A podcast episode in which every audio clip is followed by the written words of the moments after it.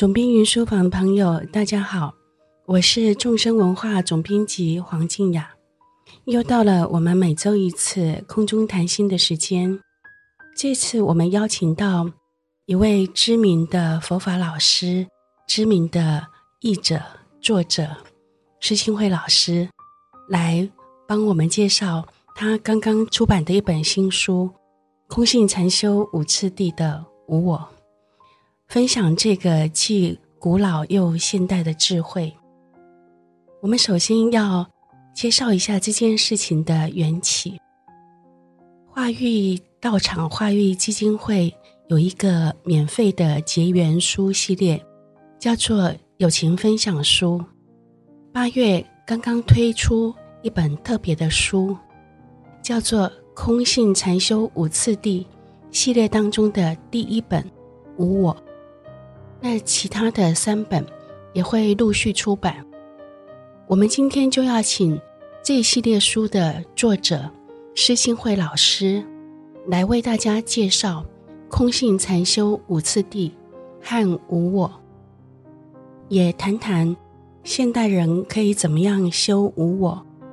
甚至佛法小白们可以怎么实用无我的智慧。那我们首先要来介绍一下我们这位难得来一趟的神秘嘉宾施新慧老师。施新慧老师目前是化育当代汉藏佛学院的院长，也是疗愈宝藏藏文典籍中译出版计划的负责人跟总编辑。对目前学习藏传佛法的朋友，也是一个熟悉的名字，因为新慧老师开设了空性禅修五次第等等许多佛法课程，多年来教导的许多的学生，也是双声带的著名译者，英文和藏文都很好。担任竹清仁波切跟措尼仁波切等等许多上师的口译，那新慧老师的文笔也非常好。他的文字的译作也非常多，就包括了法王噶玛巴的“崇高之心”，从同理到慈悲，还有堪布竹清嘉措仁不切的“为什么看不见”，坐垫上升起的繁星，直指明光心，还有噶举祖师的典籍《了义海》、知识宝藏等等。这次这本《空性禅修次第一无我》。是一个新的身份，是作者。我们欢迎新慧老师。啊，静雅总编好，还有所有的听众朋友们，大家好。好，那我想要请教新慧老师的第一个题目是：首先，请新慧老师帮我们介绍一下《空性禅修五次第》是怎么样的一系列的书，或者是教法？呃。这个其实是一个蛮大的一个题目啊，因为首先我们来先讲一下这里面最重要的一个主题，就是所谓的空性。那空性对于这个学习佛法的朋友们来说呢，可能也不是一个陌生的一个词汇。但是呢，问题是就是可能对于所谓空性是什么，可能就比较嗯、不是一般人可能不是很容易理解是什么意思啊。那其实所谓的空性呢，它所指的是什么呢？就是一切现象的真实的本质，又或者我们会说，这是一切现象的实相。那这个也是这个释迦牟尼佛在他的这个二转法轮的教法里面最主要的主题。像大家很熟悉的心经，又或者说一切跟般若相关的这些呃经典所谈的主题，也就是空性。这个。简单一点来说的话呢，嗯、所谓的空性是指什么？就是所有一切我们能够感知到的外在的现象，以及我们内在的心理的各种的现象等等的，这一切的本质是空性。也就是说呢，这一切都不是像我们一般所认为那样子是真实存在的。啊，这个是这整个教法的核心在这里。那这个空性禅修五次第呢？呃，主要就着眼在有透过五个次第，如何来实际的禅修空性。因为像我们知道佛陀宣说的教法非常非常的多，那很多朋友也会听过有一个名相叫做这个四部宗义啊，就是这个呃，就是在佛教里面的四个派别吧，我们可以这样子讲。那每一个派别都有他自己关于什么是空性的观点。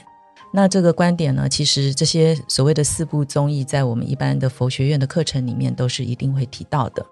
啊，那个是属于在这个呃知见或者是观点，或者说是这种哲学思想方面的一个内容。那这个，但是这个空性禅修五次第跟一般我们说的四部综艺的差别，最主要就在于说，这个是从禅修的角度来看这个里面所说的所谓的五个次第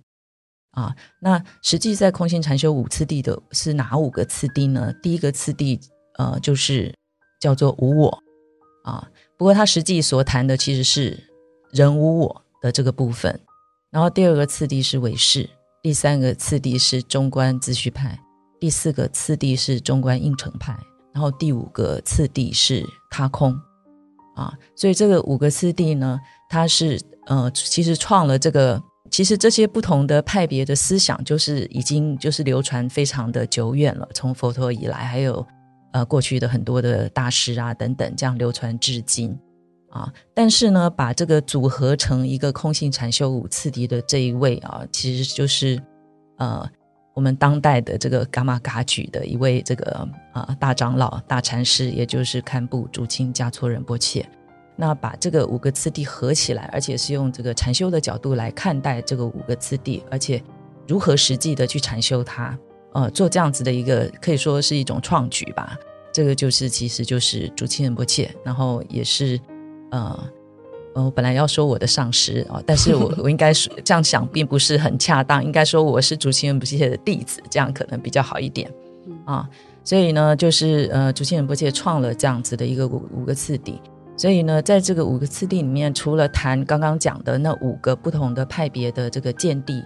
啊，他们的哲学思想之外。更重要的是，在了解了这些思想的要点之后，我们如何实际的去做禅修啊？这个就是竹清仁波切他对于这五个不同派别，他为什么说是创建呢？因为之前在谈这些都比较在这个思想上面去去谈啊，比较少就实际从禅修的角度来谈，所以这个就是跟其他的相关的这些派别有关的这些论述或者是教导比较。呃，有明显差异的地方，其实是在这里，也就是不是把它只当成一种知识或者一个哲学思想，而是如何实际的去认识它，如何实际的去禅修它，而且对它升起体验的这样子的一套方式。啊、简单说可以说是这样子吧。谢谢新慧老师帮我们对空性禅修五次第做了一个完整的介绍。所以我们有了见树、见林、见林的观点了。那接着我们要见树，就是我们要回到这本书《无我》。我们要请新慧老师帮我们介绍一下。嗯、现在大家都说，呃，要讲求个人主义，非常强调我的想法、我的权利。那您可不可以为大家介绍一下，白白的讲“无我”是什么意思？那为什么现代人要学无我？对现代人会有什么帮助呢？啊、在谈这个之前，我可能要再稍微小小补充一下啊、因为我呃，我们现在出的这第一本啊，就是我刚刚讲的，就是属于第一个次第。那我们虽然中文简称是叫做无我，但是实际上它所介绍的是人无我啊。那呃，这个呢，就是因为呃，我们一般佛教里面现在呢，普遍就会把所谓的无我分成人无我跟法无我。啊，那无我这个词其实跟空性可以说是同义词啊。那这个人跟法的差别在哪里呢？就是人无我的部分呢，是指的跟我们所谓的一般认知的这个人，包括像你啊、我啊，哦，我们就是人嘛，对不对？那在人这个事情上面，其实是无我的，这是属于人无我的部分。那所谓另外一方面法无我的部分呢，这个法在这里指的就是现象，就是除了人之外的。其他的所有的这一些现象也都是无我的啊，那所以我们在这个第一个次第，也就是我们呃这一次出版的这一系列的第一本谈的是第一个次第，也就是主要针对于人无我的部分。然后之后从第二个次第为师开始才进入法无我。那那实际上呢，虽然就说这个我们叫做无我无我，其实在这边所说的我还跟我们刚刚这个呃静雅总编所提到的现代人强调的这种自我啊，它有一些关系，但是呢，它又不完全相等。这个可能是我们要先有一点了解啊，就是说在佛陀在宣说无我的时候，他这边所说的我，他真正所指的是代表一种真实的存在。也就是呢，嗯、呃，就具备了任何一个现象，如果具备了三个特质，那它就可以叫做是我啊。所以这是这个这个教法的一个非常核心的一个观点啊。那这具备了哪三个东西呢？就是单一、恒常、独立自主，或者叫做主宰啊。具备了这个三个特质的现象，任何一个现象啊，它如果具备了这三个特质的话，它就叫做我。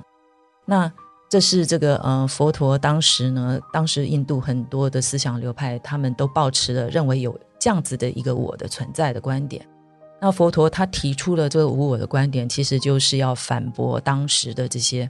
啊、印度的其他的这个思想的派别，就是非佛教的这些思想派别的，认为有一个我真实存在的这样子的一个观点。所以佛陀就宣说了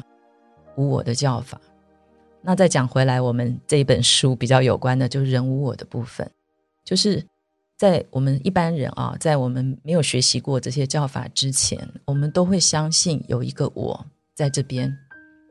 我在这边呃说话，然后我在这边在感受，然后我经验了很多的情绪，我生气了，我开开心了等等的，然后认为有一个我是从小到大有一个我就这么持续的。从一出生一直活到现在，可能好几十岁，都是同一个我啊，这样子长大出来的。嗯、这就是我们一般所说的人我的这样子的一个观点，就执着有一个我的真实的存在，这个是跟人有关的部分。那这个就是我们讲的第一个次第，这个人我，主要就是破除了有一个真实的我的一个存在。那这个可以说是我们这个我们在佛教里面说，这个众生都具备所谓的这个具生的我执啊。那这是跟人我有关的部分。那我们呃在佛教里面，我们相信有轮回嘛。那众生就在轮回当中累生累世的这么流转的的时候，那我们之所以一再的回到轮回，就是我们就是有这个所谓的具生的我执。这个是一出生就从上一世一直带到。也不只是上一世哦，就前面不知道多少辈子的啊，这个多少生世这么带过来的一种具生的我执。那具生我执，它是一个非常根本、一个核心的一种执着。然后以这个具生我执这个非常核心，然后我们一般人其实难以觉察到的这个我执作为一个基础，然后在它，因为它是一个非常深层的一个东西。但是它就是在那边不断的运作着，让我们相信有一个真实的自我在这里，所以它就会在它实际上展现在我们日常生活当中的时候，它就会用另外一种，就是说我们表现出来的形式来认知所谓的自我这件事情。啊，那这个跟一般心理学说的哦，我们要有健康的自我啊，等等，他所指称的意思其实是没办法画上等号，是其实是不太一样，可以说是不太不同层次的东西啊。因为心理学所谈，我们哦必须要有自我意识啊，要有个健康的自我啊，等等，那个是在一个呃一般的这个层次上啊，你要在社会上啊，在这个一般人的生活当中，你要能够过得健康，过得快乐，有良好的人际关系。那有一个健康的自我，在那个层次上，它其实真的是必要的哦。那是在一个心理学上面那样子讲，其实是没有什么太大问题的。但是呢，这个佛教讲所谓的，譬如说我们这边所说的人物，他讲的其实是更根本的事情。那那种根本的事情，其实就是执着，就是在于执着真实。那。其实它反映出来，就是我们执着我们自己的身体。作为一个人的话，就围绕着人来谈的话，我们执着我们的身体，执着我们的感受，执着我们的想法，啊，执着我们各种的心理的状态，然后执着你的所有的感知，而且呢，还不只是对你自己而已，因为有这个基本的我的概念呢，你就会有一个很清楚的划分，就是有一个很清楚的自他的划分，就是有一个除了你自己以外，你周遭熟悉的那一切，你会把它画一个，你会有自己的一个界限啊，在这个圈圈里面呢，你认为这是属于我的，然后圈圈外呢，就是他，就是跟你没有什么太大关系，甚至是跟你敌对的。那只要在你被你认为是这个圈圈里属于我或者我的这个部分呢，你就会特别的在意，特别的执着，啊，一点点小小的你就反应非常的强烈。可是如果同样一件事情发生在你圈圈之外，你认为跟你没有关系的人身上的时候，即便是一样的事情啊，你觉得啊，在我身上或者我的朋友、我的亲人等等的身上，你觉得哇，这非常不得了的。可是，在圈圈之外的人。发生了一样的事情，甚至是更严重的事情的时候，你大概也只不过是就是，好像看新闻一样，就是哦，就是啊，原来有这样的事情，啊真的太糟了。然后你其实转头就忘了。那为什么会有这样的差别？就是有一个很清楚的一个属于我的这个范畴之内的东西。所以以表，就是说外在的，呃，我们比较容易去认知到、感受到的层次上来说呢，呃，从这样子可以稍微，我想可以。从他的表层可以可以稍微去感受一下，说在这个这样子的想法，或者说在我们做出很多的反应，它的背后一个潜藏的一个所谓的我执是什么？大概我想，呃，不知道像这样子表达是不是可以大家有一点点感受？谢谢新慧老师帮我们解释什么是无我，原来跟我们理解的我跟我的既相关也不相关哦，可以这么说哦？可以是这样子。也就是说，在不同的层次上理解这件事情，但是这个系列的第一本《无我》更着重在人无我上面，是就是直接跟我们自己相关的。是那，但是生活上如果有呃一个我的感受，其实是没问题的，因为我们还是要靠这个我的感受生活跟沟通嘛。呃，这当然没有问题，而且其实像我们沟通的话，总是要有一个主词嘛。要不然我们其实是不知道到到底在说谁，所以只是一般日常生活上，你说哦，我要去哪里啊？我在吃饭啊，等等的，这样讲本身是没有问题的。问题是出在于我们认定对于我还有我的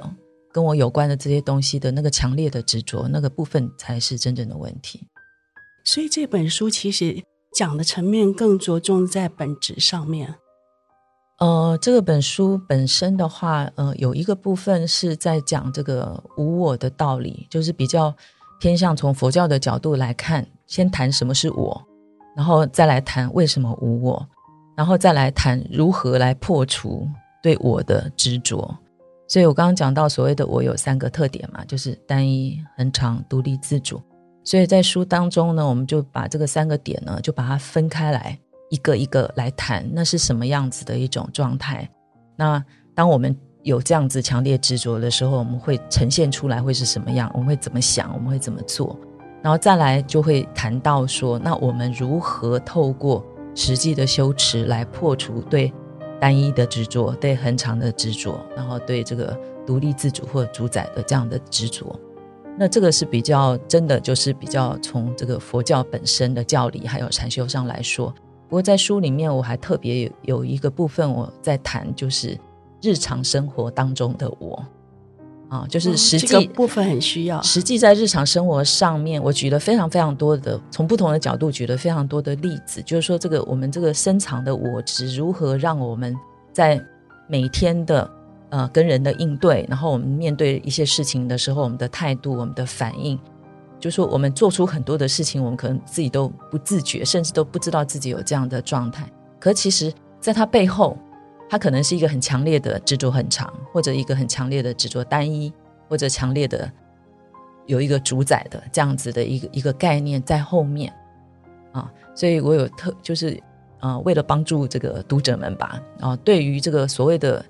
我执会造成什么问题，有一个比较深刻的一个感受，所以我特别就。特别有有一章就特别来谈，因为这个是一个比较综合性的谈，让我我我自己认为这样子也许可以帮助读者能够更能够去观察到自己如何被我执所影响。我想那个部分大家读的话会觉得很有趣，因为我讲的其实是一个普遍性，就不是什么特例，而是一个非常普遍的某些状态。那当然不是每一个人他在每一个部分都那么的强烈，但是呢，在或多或少里面都我们都能够在里面看到自己的影子，那是可以提醒到我们的啊。因为我我教这个课也教了非常的多年，然后也接触了很多的法友，很多的学生。那我发现大家其实有一个比较普遍的问题，就在于就是可能听这些道理大概也是听得懂的哦，也因为有些道理也不是真的那么的难理解。可是问题就在于听懂了以后呢，就是说同学们会普遍有一个现象，就是他对教法还是生不起什么感受，也就是说他没有办法就把教法跟自己。实际自己的这种经验、自己的这种想法、自己的感受，把它连接起来。所以，我想透过这样子的一个方式，可以帮助大家对于什么是我执，然后我如何受着我执在影响，然后能够自己去体认出这一点来的话，那再来这个呃修持啊，呃闻思修人无我的时候呢，就可能就会更有感受，而且会更有动力啊来做这件事情，因为知道。那个不是只是在一个书架上听起来很高深莫测、很厉害的什么东西，而是那就是实际发生在你自己身上的事情。哎，我对生活里面的“我执”这一章很期待哦，因为一般人听到“无我”这个词，大概都会觉得有一种冷冷的感觉，然后恐怕对他的想象是一种哲学的想象，是觉得好像是讲道理的，然后就学习动机、学习。意愿来讲，可能一下子生不起热情，因为他感觉有点冷冷的，有点距离这样，然后也会觉得好像跟我关系不大。是是。那刚刚新辉老师讲到生活里的我执这一章，应该就会跟现代人很有关系。是的，是的。那我们想要请问新辉老师，你自己的学习历程里面，你觉得其实这个无我在这里特别讲的是人无我吗？嗯、对你来讲，有没有什么特别困难的部分？或者是你运用起来觉得诶特别上手的部分，有没有什么小故事可以跟大家分享？我们大家都喜欢听故事啦，有时候会从故事里面会去记得道理。有没有什么故事可以跟大家分享？呃，关于我自己的吗？都可以咯。但是我们很想了解新辉老师的学习历程。嗯、呃，是这样子，就是。我自己认为啊，就是说，大家要来，就是进入这个人无我这个教法的最开始的第一步，就是要能够观察。观察什么呢？观察自己，哦，不是观察别人，就观察自己。然后就好像我在像上课上这个无我的时候，第一堂课谈的就是如何观察自己，而且为什么要观察自己？观察自己的什么呢？观察。自己说：“我现在在想什么？我现在有什么情绪？我现在感受到什么？那我现在遭遇了某个状况或碰到某个人的时候，我对这件事情或对这个对象，我升起了什么想法？这个是要去观察的第一步。其实这个也是普遍的同学们就是很困难的。为什么呢？因为我们平常其实。”我们关注非常多的事情，但是我们其实就没有关注自己。然后也因为我们的我执呢，所以我们永远都会认为自己想法是对的。啊、所以如果说能够很客观的来观察自己的想法，然后来检视自己的想法，你会在里面发现非常非常多你自己都不知道的自己。哦，原来我是这样想这件事情的啊！我觉得这个是大家就是嗯、可能。必须要先锻炼这一点，因为如果没有这一点的话，其实老实说，就说做再多的禅修，我会认为都没有什么太大的用处。如果你不知道自己在想什么，我们不去评断那个想法本身是对是错，或是高尚或者恶劣等等的，那个不是那么的重要，而是要先要去观察自己的想法。我觉得这个是非常非常关键的事情，而且这个也不在于只是说。啊、嗯，要来学习人无我而已。就是说，其实，在一般世俗的层次上，观察自己的想法，我都认为是一件非常重要的事情。啊、但是对自己的一个比较清楚的、客观，而且没有什么掩饰的认知，我认为是非常重要的。那在刚刚在讲到说呢，就是说，这个无我对我来说，对我个人来说啊，我觉得这个是是呃，怎么说呢？我觉得我自己非常幸运，居然能够遇到这样子的一个教法。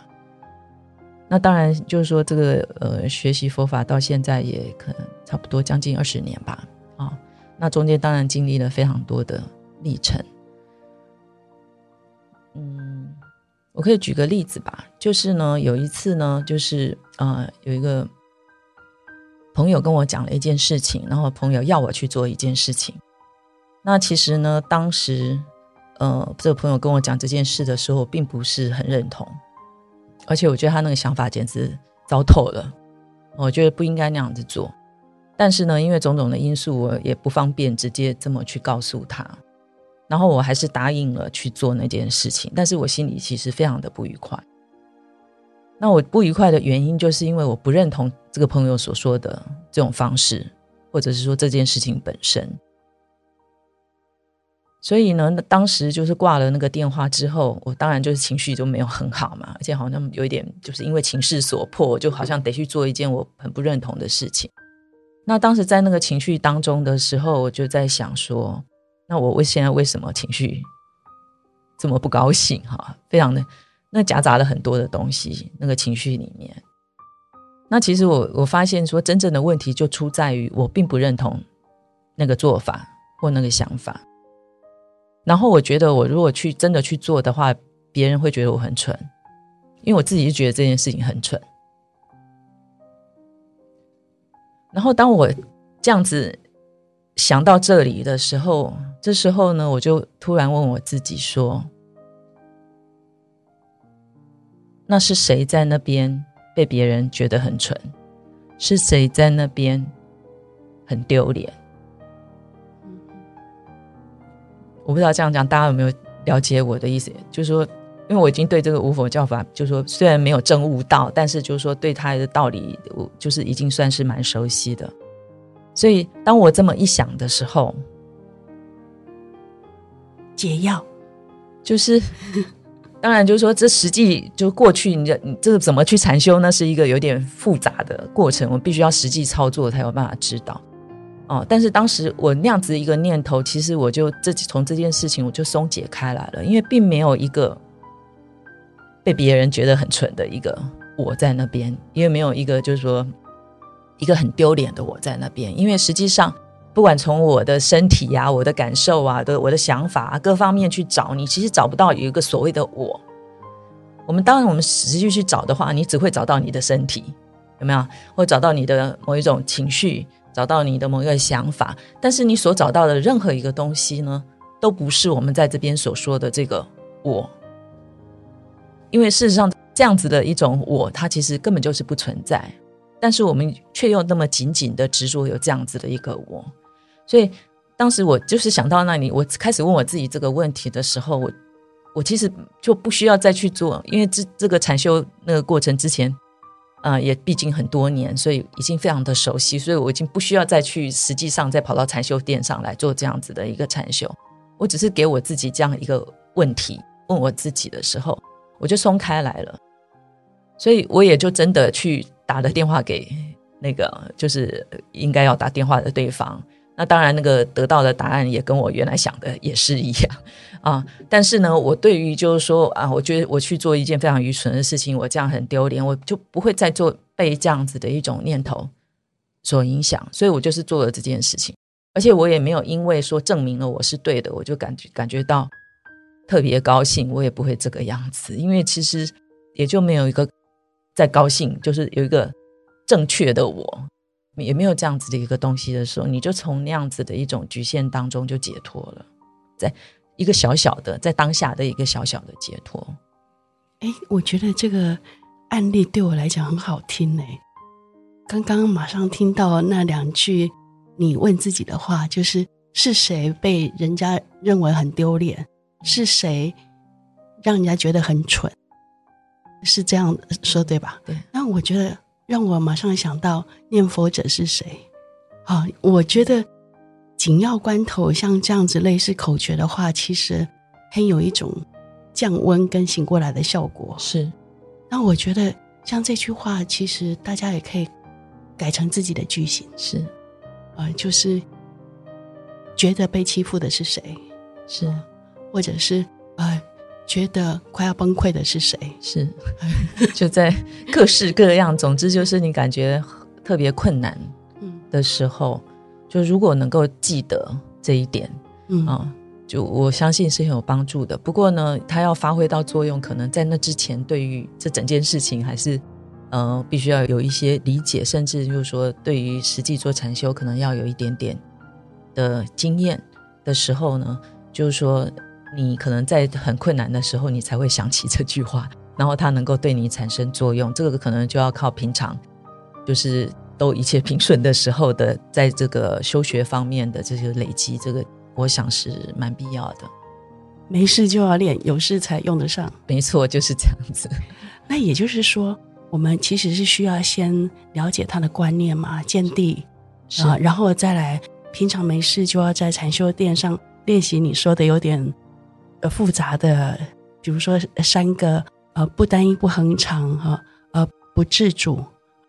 这三个观点，呃多做练习，然后最后。有事的时候才能一句口诀就很厉害，这样是是，因为我们平常如果不熟悉的话，在那种气得要命或者伤心的要命的时候，你可能我们通常的习惯就会陷入到那个情绪当中，你就会很难想起来。所以这就要靠平常的这种我们叫串习吧，啊、呃，有这样子的一种习惯的时候，你在那困难的时候，你才有办法能够想得起来。所以最后那句口诀要能够发挥力量，其实是要有前面的累积。是的，不过我觉得朋友们还是可以把这两句话捡起来用了，然后改套自己的句型。但是这是紧要关头用的，前面的功夫还是得做扎实了，紧要关头才会想得起来。是。那我们接着想要请问新慧老师啊，就是呃这一次发掘的大家长法王噶玛巴。为空性五次第这一系列的书写了序啊，就是写了推荐序。那您的无我老师堪布竹清嘉措仁波切身上，跟法王噶玛巴身上，你有没有看到什么故事？你觉得拿来诠释我是非常好的例子？嗯，以这个法王来说的话。因为过去曾经有几年，就是呃，跟法王比较有机会，就是呃，做一些跟法王相关的一些事情，然后有一些工作上的事情，也是直接跟法王有一些互动。所以在那样子的时候，我现在可能很难立刻想到一个很实际的例子，但是我可以跟大家分享一个我的一个比较一个普遍性的一个感受哈，一个观点，就是我发现这个法王呢。他在任何时候，他的注意力都放在如何提供给对方他所要的东西。因为我想很多法友都知道，就是说法王就是很忙嘛，都一天到晚有各式各样的人从世界各地啊、去见他。那每一个去见他的这个人呢，嗯、都一定是有所求啊、有的是要这个。求指导，有的是要求加持，有的是要求安慰，或者是什么都不知道，因为每个人的目的不一样。但每个人之所以跑来见法王，其实都是有所求的，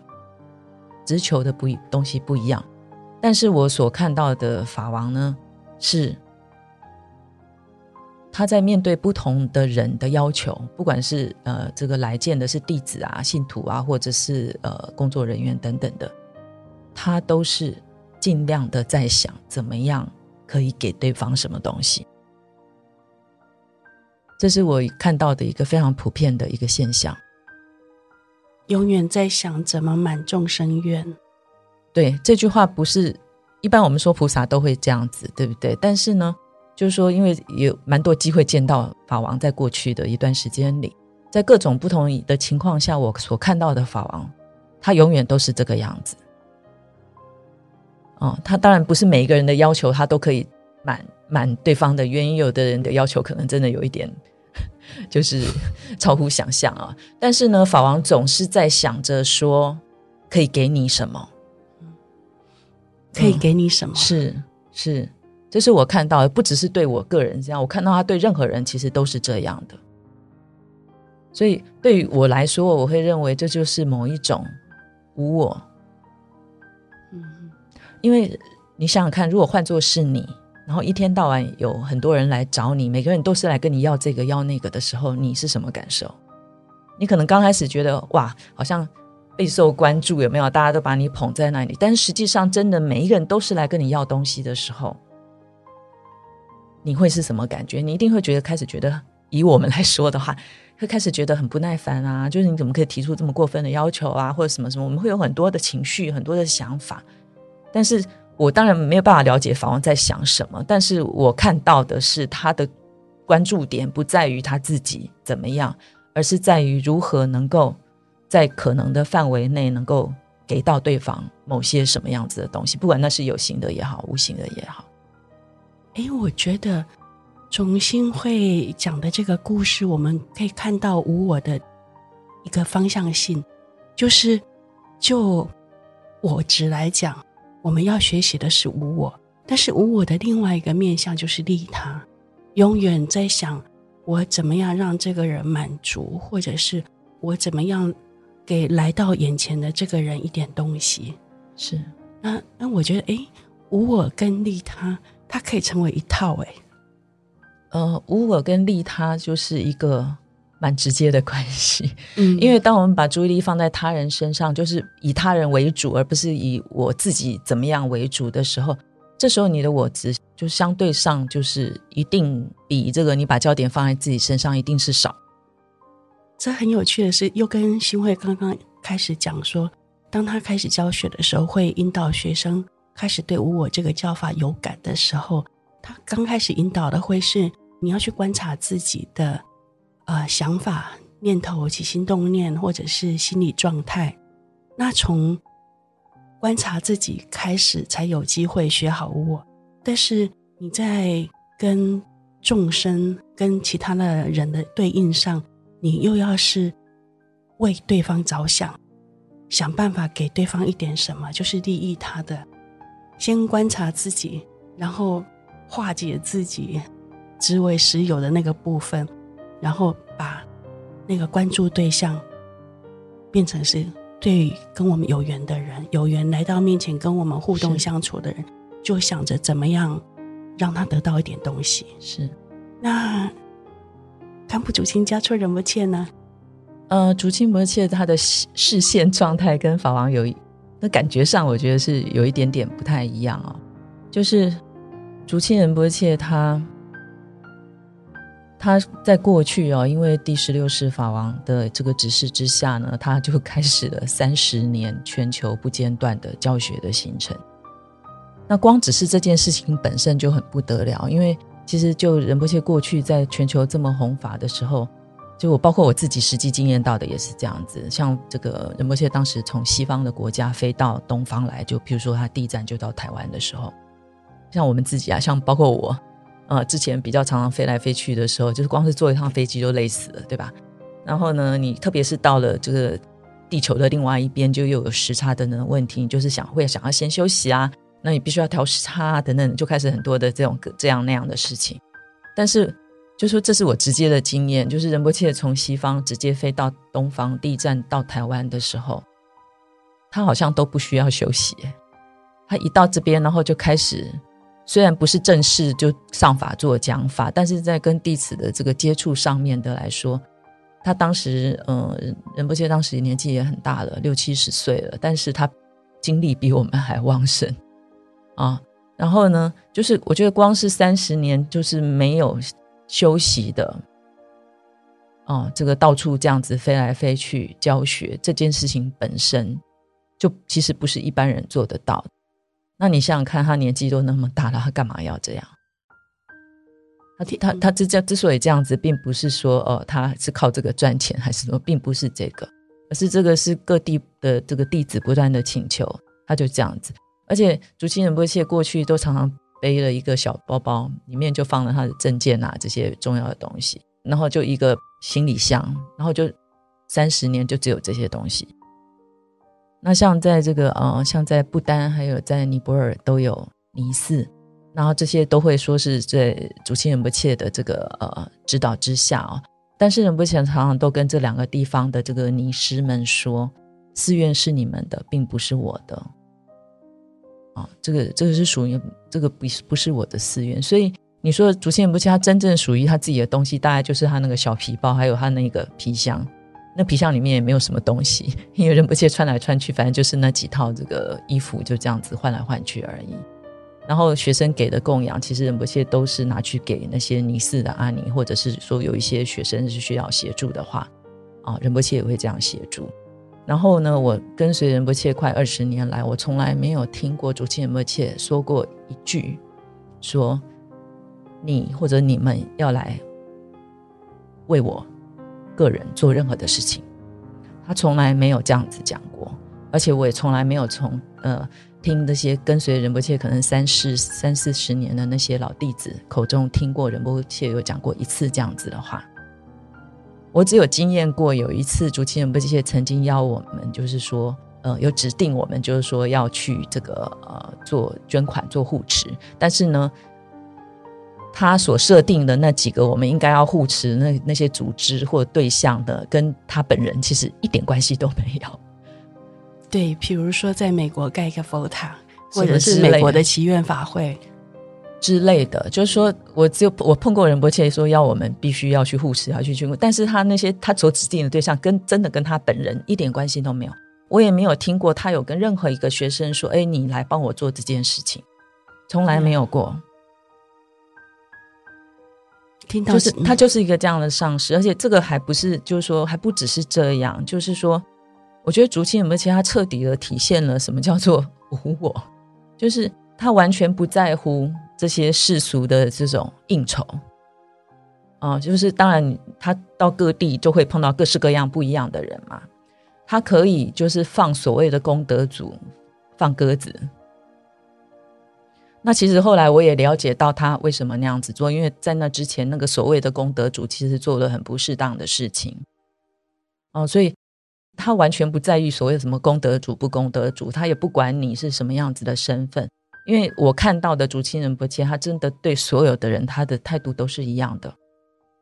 但是我并不是说他的用的方法都一样，因为事实上每一个弟子的 品性啊，各方面条件都很不同，他还是会根据你的状况给予你你适合你的这种指导或者这样怎么样的一个指示。但是他的基本的态度都是一样的，他对所有人的基本上他都是平等的，而且他也从来不会觉得说哦，这个学生。比较聪明，我就比较喜欢他。那个那个学生可能比较比较迟钝一点，就特别怎么样？我从来没有看过竹清人，而且对任何人有任何的这种差别的本质上的那种差别的对待是从来没有的。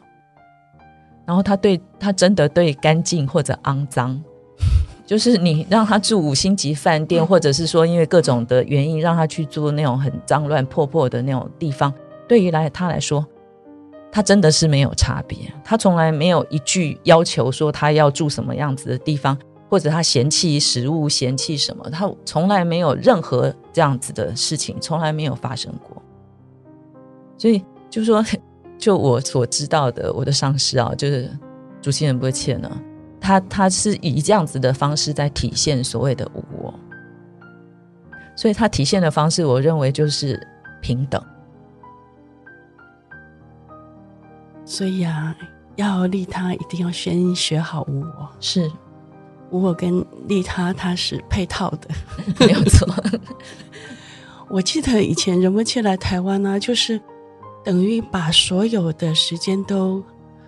布施给我们了。我们就是从他下飞机的那一秒开始就黏着他，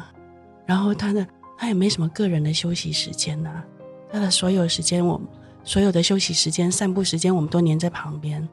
其实想起来够惹人嫌的哦。谁喜欢散步的时候旁边跟了几十个人？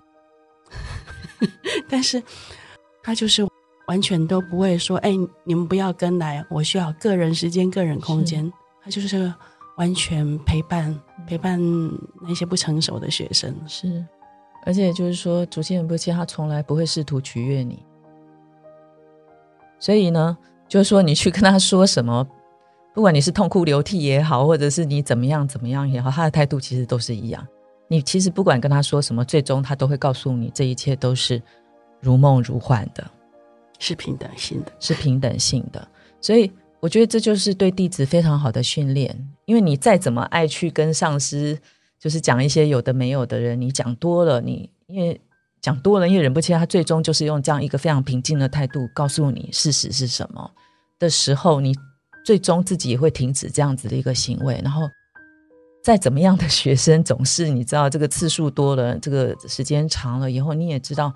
你去跟他。在那边去要讨摸讨抱，或者是怎么样，这种东西都是彻底的无效的时候，最终就是逼着你，就是你必须要放弃这种这样子的这种嗯很不好的这种习性，你要开始去认真的思考他告诉你的这 个这个道理是什么。所以，竹心仁波切他就是有本事，在面对各种不同的状况的时候，他永远都是保持一样的态度，就是这一切都是如梦如幻的，这个就是一种。很极致的无我，我认为，对，他一点都不取悦学生的我执，对，是的，你苦恼无用就会自己爬起来。对，那我们最后要请新慧老师哈，再帮我们佛法小白们，就是总有初来乍到、第一次听到无我、第一次听到空性禅修的人，对于这样的佛法小白们。呃，我们有一些还是呢，像欧洲、美洲的一些年轻朋友，那你可不可以给他们一点建议？如果他们今天听着听着，对于无我觉得还蛮好奇、蛮有兴趣的，如果他们想要学习怎么从零到一开始学，那除了刚刚那两句以外，还有没有其他很好用的口诀？你可以分享给大家。呃，其实就是。呃，无我空性哦，它其实是呃非常甚深的真理啊，可以这样子讲。那要真的比较想要好好的学的话，嗯，呃，当然就是说看书是一方面，然后这这这本书大家可以就欢喜的话可以请回去看，然后也很欢迎大家上这个无我的课程啊，在化育这边空性禅修五次第的这个课程，欢迎大家来上，因为。就是要了解，我们今天是呃，就说在这边就是做一个简单的一个介绍啊。但是对于我们刚刚讲所谓的我的那三个特质，实际上到底是怎么样，这可能就是要需要时间，需要去消化或者是理解等等的啊。这个可能就没有办法这样一一下子就能够啊这样子就能够知道。所以大家如果欢喜的话，你可以读书或者是来参与这些课程等等的这一些。但是呢，就是说。嗯、在那之前，或者是你就算学了以后呢，在日常生活上，我觉得可以有一个设定一个提醒啊，就是说我可以呃跟大家分享一下啊，就是说，特别是当你感觉很糟糕的时候，你那个糟糕可能是生气，可能是难过，或者是委屈，或者是怎么样，总之你升起这种强烈的负面情绪的时候，它其实这个情绪。就是一个 sign，它就是一个征兆，代表哪里有问题了。冒烟，对，所以这个情绪，因为强烈情绪我们很容易觉察到嘛，维系的可能也不一定，但是强烈情绪你自己再怎么样的人，你一定能够觉察到自己的强烈的情绪。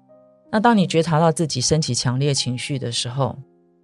在过去我们的习惯就是我们会陷入跟。很多跟这个情绪相关的念头，然后一个一个又升又升起，然后你的念头又刺激你的情绪，然后情绪又再来激发你的念头，就是一个不断的这种轮回啊，不断的在那边互相刺激，然后到最终你就爆炸，有没有？就是会这个情绪跟念头彼此是互相刺激的。但是呢，如果我们能够察觉到自己升起强烈的情绪的时候，在那个短短的时间内，就是会稍微阻断你那种惯性的升起跟这情绪有关的念头，然后你就要利用那个短短的时间，因为我们这个习性太强啊，你如果不抓住的话，你很快又会陷入到那个想法里面。所以你一开始觉察到自己有强烈情绪的时候，你就要意识到说，哦，一定是有哪里不对劲了。所以这个时候要做的事情是什么呢？去观察你的感受。你不需要去评断它，你只是负责去观察你现在的感受。譬如说，它在对你的身体造成什么样子的影响？你可能这个 这个，譬如说身体变得很紧张啊，会冒汗啊，又或者是说这个呃毛孔都打开来啊，或等等的。然后同时身体上的部分，然后再来就是你内在的那个部分，你去观察那个所谓生气那个感受本身到底是什么，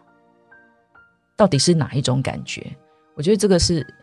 要先去关注你的感受本身。然后当你在这么做的时候，你应该一般的情况就会自然还有很多的想法。然后但是当这些想法出现的时候，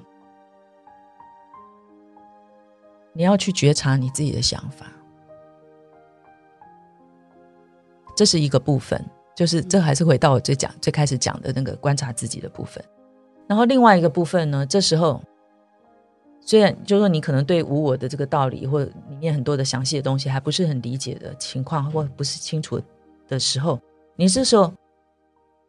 依然是可以去观察说，比如说我现在非常的生气，你可以去看说，那现在这个生气的这个我到底是什么？就是平常我们都会觉得哦，有一个生气的我，但是其实我们并不清楚，我们对我这个东西那么的执着。但是说实话，我们并不知道我所认知的那个我到底是什么。你现在不需要用佛法的这些什么那三个特质来看这个，不是这样子，而是你实际去看，我现在好气哦，好气哦，他怎么可以对我这样子？我们会生气的时候会这样想，他怎么可以对我这样子？那这个他不可以对我这样子的这个我到底是什么东西？你去厘清你对这个这个感觉被伤害的这个我，你自己的认知是什么？这是可以去去看的一件事情。你认为有一个我，OK，没有问题。那你认为的这个被伤害的我，被气到的这个我，到底是什么呢？就是就是去观察这件事情。你认为这个就是是我的身体被气到吗？我的身体被伤害吗？还是我的感受被伤害了？还是说是我的想法被伤害了？到底是什么东西是你认定的那个我？这个我觉得是是很好的第一步，也就是去厘清我们所认知的这个又那么强烈执着的我，你到底是怎么看待这件事情的？我觉得这是非常好的第一步，可以尝试这么来看看。我现在气得要命，然后你觉察到哇，我真的好气哦，从来没有这么气过。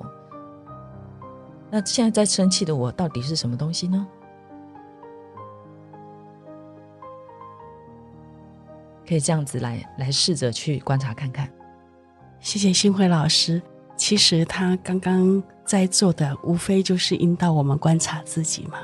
不管我们是不是佛法小白，或者是。你觉得你学佛学很多年了，是个老修行，都可以这么做嘛？哈，就是先觉察觉察自己的状况，再来就是观察自己的情绪，然后再来看看自己的念头，再看看觉得气得要命的那个我是谁或是什么。对，那我觉得这个大概从呃第一天听到这个名相呃无我这个名词的人。到即使你学的是多年的无我，然后始终生不起真实感受的人，应该都是很有用的。是的，我们今天非常谢谢新慧老师来帮我们介绍空性禅修次第跟无我。